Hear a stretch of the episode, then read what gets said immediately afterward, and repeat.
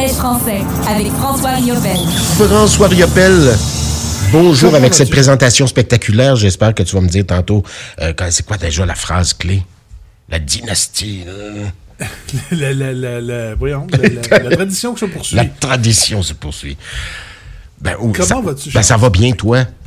Écoute, ça va bien. Collège français, écoute, on va le dire aussi, ça va bien. là. Il ne perd Euh, plus, le que- collège. Non, écoute, c'est cin- cinq victoires consécutives et euh, je pense que et, et- et la, la, la beauté dans tout ça, euh, j'en parlais lors du, du reportage dimanche là, contre Gatineau. La victoire contre Gatineau a fait passer le Collège français de la septième à la cinquième position au classement général. C'est quand même assez spécial. Écoute, c'est un classement qui est encore très serré. Là, je regarde rapidement, avant de passer au match, là, je regarde les trois premières positions. Terrebonne, euh, Beauce-Appalaches et Côte-du-Sud, les trois à 60 points. Côte-du-Sud a un match de plus, mais les trois sont à 60 points au premier rang. Il y a Laval ensuite au quatrième rang à 59 points et le Collège français à 56 au cinquième. Donc c'est très très serré. Euh, Tout, tout peut jouer. Il reste quand même quatre matchs au Collège français à jouer, mais tout, euh, tout, tout, tout peut, tout peut arriver là, dans les prochaines euh, deux semaines qui restent. Euh, ça va être une fin de saison très très intéressante. Sur les chapeaux de Euh, donc- roue, rien de moins. Oui, non, exactement. Vendredi dernier, c'était contre les Inuks de Grand Bay. C'était un match qui était quand même important. Les Inuks étaient tout près du Collège français au classement euh, euh, au moment euh, du match. Et euh, ça a été euh, un match, le Collège français qui, a, qui avait euh, pris les devants la première période, euh, pour, avait pris les devants 3-1 là, contre, les, euh, contre les en première période. Brandon Boudreau avec deux buts, Jean-Thomas Turp Tremblay aussi qui a marqué. En deuxième, euh, Thomas Bourbonnet, Maxime Lauzon également qui ont marqué. C'était 5-3 après deux périodes. Et ensuite, Samuel Rebello et Simon Laramé qui ont complété la marque en troisième. Donc une victoire de 7 à 3 du Collège français. Je pense une victoire qui fait du bien euh, contre, un, contre des, euh, des rivaux comme les Inuks. Euh, je suis certain que l'entraîneur Patrick Bergeron, qui est un qui est qui a déjà été entraîneur pour les Inuks. Je pense que ça lui a fait du bien euh, de cette, cette victoire-là contre, contre cette équipe-là. Donc, euh, une euh, belle victoire qui permet de se distancer. Les Inuks, là, comme je disais, étaient, je pense, à un point là, derrière le Collège français avant ce match-là. Et ça, ça a amené au match de dimanche contre les Flames de Gatineau. Les, euh, les Flames qui euh, ont marqué un but en première période, euh, ont créé l'égalité là, à trois minutes. Un but vraiment bizarre. là C'est un joueur, c'est Evan North. Euh, un, joueur d'origine britannique, c'est rare qu'on voit ça dans la ligue, mais euh, c'est un Anglais. Et il est arrivé, il a marqué il a tiré dans le dos du gardien, ça a passé dans le trou là, entre le poteau puis le, le- le dos de Mathis Lacroix-Goulet pour marquer. Mais ça a été le seul moment de réjouissance des, euh, des Flames. Euh, les, le Collège français qui a vraiment dominé ce match-là de bout en bout.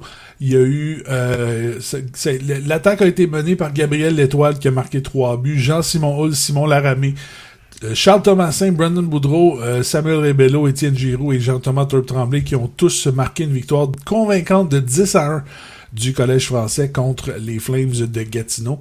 Et euh, ce match-là, comme je le mentionnais, a permis au Collège français de sauter au cinquième rang euh, du classement général. Et par la suite, ben, il y avait un autre match mardi, un match qui, bon, le match de contre les Flames euh, a eu un, peu d'impact. Il y a deux joueurs qui ont été blessés là pendant le match, Jean-Thomas Tremblay et Alex, Alexandre Rome, qui ont été blessés, n'ont pu participer au match. Il y a euh, Maxime euh, Lauzon également qui a été euh, qui avait été chassé du match de dimanche, qui a eu euh, une suspension de deux matchs là, un, euh, un coup un coup à la tête là, qui a été porté en fin de match. Donc euh, de- le collège français qui devait se débrouiller sans ces sans ces deux éléments là. on a fait appel à Mathis Blanchette, un joueur qui vient euh, mon Dieu, je l'avais devant moi, puis là je l'ai perdu, mais euh, ça a été une, une- un- un- Il a on, on il a a- été chercher des remparts, des, des renforts là, de, de ce côté-là. OK. Et euh, Mathis Blanchette, qui est un, euh, un attaquant qui vient du euh, des voltigeurs du Collège Bourget, oui, un attaquant de 17 ans. Tes notes avaient Qui, euh, filé à l'anglaise. Oui, non, exactement. Donc, euh, ça a été. il y a eu un autre, un autre ajout aussi là, qui, a été, qui a été fait. On a été chercher euh, du renfort également avec euh, Jean-Sébastien Beaulieu. Donc, on avait besoin un peu de, un peu de, de, de renfort de ce côté-là. Et euh, mais ça a quand même bien été le Collège français qui a vaincu le Phoenix de Montréal mardi soir par la marque de 4 à 2. Thomas Bourbonnais, Samuel Rebello. Euh, et euh, Mathis Blanchette qui a marqué son, premier en carrière à son premier match. Et euh, Olivier Denis qui a ajouté à la marque dans un filet désert. Et pour Olivier Denis, là, je le mentionne depuis depuis depuis depuis des, des semaines. Je pense qu'on est rendu à 28 28 euh, matchs euh, avec au moins un point, 28 matchs consécutifs avec au moins un point. Euh, lui qui rajoute là, qui continue de rajouter à sa fiche. Donc, écoute, tout, ça pour dire, ça va extrêmement bien pour le Collège français dans les dernières dans les dernières semaines. On commence à reprendre du poids de la bête. Et là, il y a un autre match, il y a deux autres matchs cette fin de semaine. Là, c'est ce soir contre les Prédateurs de Joliette au Colisée Jean Béliveau à 19h30. Prédateurs de Joliette qui sont euh, déjà éliminés du portrait des séries. Et euh, ben, dimanche, euh, ce sera notre dernier reportage au FM 103.3. Déjà. du hockey du Collège français. Déjà, le dixième et dernier. Donc, je vais être en onde à compter de 15h30 pour le match contre le Phoenix de Montréal qui va débuter à 16h. Donc, Joliette et Montréal en fin de semaine, c'est deux équipes qui sont déjà éliminées. Donc, c'est des équipes qui peuvent être dangereuses Hein. C'est toujours des matchs qui peuvent être euh, euh, qui peuvent être pièges là, des équipes qui sont euh, qui, qui, qui, qui, ont pour, qui les matchs veulent pas dire grand chose, mm-hmm. c'est toujours plus dangereux. Donc, il va falloir garder, garder la, la, tête froide là-dessus. Et là, après ça, ben, il va rester deux autres matchs par après, par la suite contre Saint-Jérôme et Laval. Donc, écoute, ça va être une fin de saison très excitante pour le Collège français. J'ai vraiment hâte de voir euh, où ce qu'on se tient, mais ça va être quand même ça va être intéressant à voir euh, de ce côté-là mon bon, alors ben on, garde ça pour le week-end bien sûr.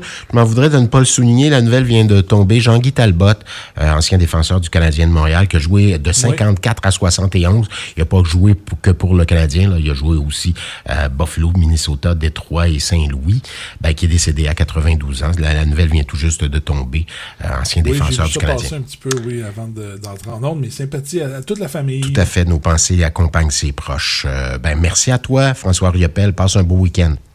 Bon week-end, Charles. Bye.